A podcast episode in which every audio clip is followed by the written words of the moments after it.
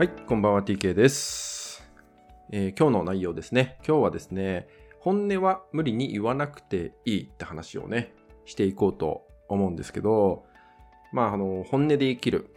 すごく大事なことなのかなって思うんですけど、じゃそれを実際に本音を伝えるっていうことにおいて、果たしてこれが本当に、えーそうした方がいいのか、ね、大事なことなのかっていうのを、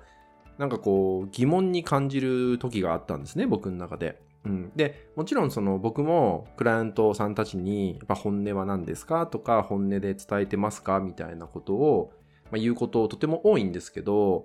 えーこれを、まあ、できない人、まあ、そういう人も実際にいるんだなって思ったし、じゃあ自分に置き換えた時にどうだろうってなると、まあ、本音が言える人もいれば言えない人もいるなって思ったりとか、じゃあその言えない人に対しては、えー別にその人のことが嫌いなわけでもないしな、みたいなね、いろいろ考えることがあったんですよね。そう。で、その時に、本音って、じゃあ全ての人において、えー伝えるべきなのか、まあそうじゃないよねっていうふうに感じたりとかね、まあ自分ごとで考えると、そういうシチュエーションもあるし、えーもっともっとそれがね、伝えらんないって人も、まあたくさんいるんじゃないかなっていうことで、じゃあそういう時に何を考えていったらいいのか、何を大切にしていったらいいのかっていうことを、まあ、僕の中でちょっと深掘ってみたんですよね。なので今日はその内容に触れていきたいなって思うんですけど、えーまあ結論を言うと、まあ、本音がなかなか伝えらんないって人はですね、僕は伝えなくていいかなっていう結論に至ったっていうのが僕の中での答えになります。なので、別に言葉を選んでもいいのかなって思うし、もちろんオブラートに包んで、えー言葉を伝えて、まあ、ちょっと濁した伝え方をしちゃってもいいのかなとかね、まあ、そんなこともね、えー思うんですよね。でこれ何かっていうと、あのー最近ですね、僕、京都の人たちのコミュニケーションにすごく興味を持ってですね、まあ、京都人のコミュニケーションってちょっと独特でですね、まあ、ご存知の方もいると思うし、もしかすると、まあ京都の方は、えーそんなことないよっていうふうにね、まあ、言われる方もいるかもしれないんで、ちょっと僕の主観にもなってしまうんですけど、京都の方とね、コミュニケーションしてると、個人的な感想としては、とにかく楽しいんですね。楽しいなって感じたんですよ。深いなって感じたのと、楽しいなとか、なんかこう、居心地いいなってすごく感じたっていうのがあってですね。まあ、ここではあまり詳しい内容は話さないんですけど、やっぱり独特の、まあ、歴史のあるコミュニケーションっていうのを京都の人たちはされてるんですよね。つまりコミュニケーションスキルがめちゃめちゃ高い人たちなんだなっていうふうに感じました。で、じゃあ京都の人たちが果たして誰に対してもストレートに本音を言ってるかっていうと意外とそうでもないんですよね。そう、意外とそうでもないってことがあって、なんか逆の言葉を使って、まあ、本質的なことを伝えるみたいなこともあって、すごい深いなと思って。そう。でそういう部分から僕自身も、えーその本音っていう部分に、え捉えたときにどう置き換えられるかなって考えたときに、もしくはそのメンタルケアにおいて、え本音が伝えられないっていう人において、どう捉えられるかなと思ったときに、やっぱり本音を全て言うことで、えじゃあ関係性がね、悪くなってしまうこともありますよね。相手に対して思うことがある。でもこの思うことをストレストレートにそのまま言ってしまえば、えー果たしてね、それがいいことなのか、場合によっては関係性が崩れてしまう。で、それがね、その人と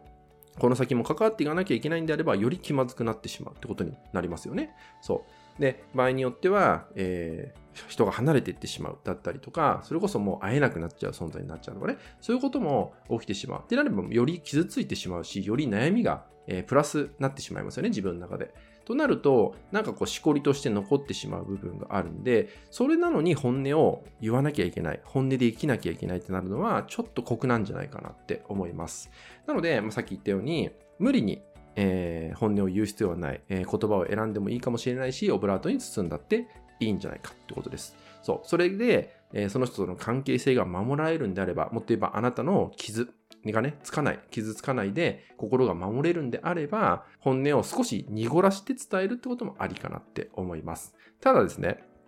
えーメンタルケアにおいてじゃあ大事にしてほしいのは何かっていうと、別に本音は言わなくてもいいです。相手に対、相手に対して言わない選択をするのは全然 OK だと思います。ただですね、大事にしてほしいのが、せめて自分自身には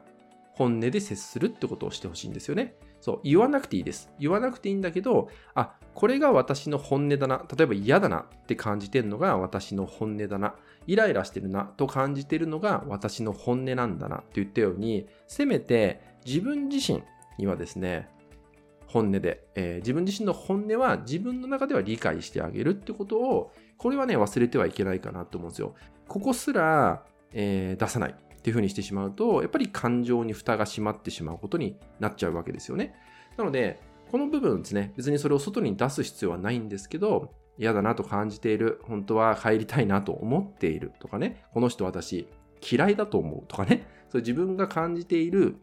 心の中、本音の部分っていうのは、せめて自分には、えー、そうだよねっていうふうに自覚してあげるってとこまでやってあげることが大事かなと思います。別に言わなくていいです。場合によって言葉を選んでもいい。オブラートに包んだっていいし、もっともっと包んでしまってもいいと思います。ただですね、自分自身に対しては、自分とのコミュニケーションに対しては、言葉を選びすぎないとかね、オブラートに包まないってことをして、まずは自分の中だけで自覚はしてみるってことをね、忘れないようにしていただけたらなと思います。はい、今日はね、えー、本音は無理に伝えなくていいよって話をね、していきました、えー、伝えることで苦しくなっちゃう人もたくさんいるんだなってことも僕の中で本当にね、気づかされたこともあったんですね。なのでですね、えー、そこに対して無理に自分にストレスをかけるじゃなくてね、せめて自分の中での本音っていうのは、え自分では理解していく、自覚していくってことをね、えここだけは忘れないようにしていただけたらなと思います。はい。引き続きですね、LINE 登録、メルマガ登録で特典をプレゼントしております。そちらもご登録いただけると嬉しいです。それでは本日は以上になります。最後までご視聴いただきましてありがとうございました。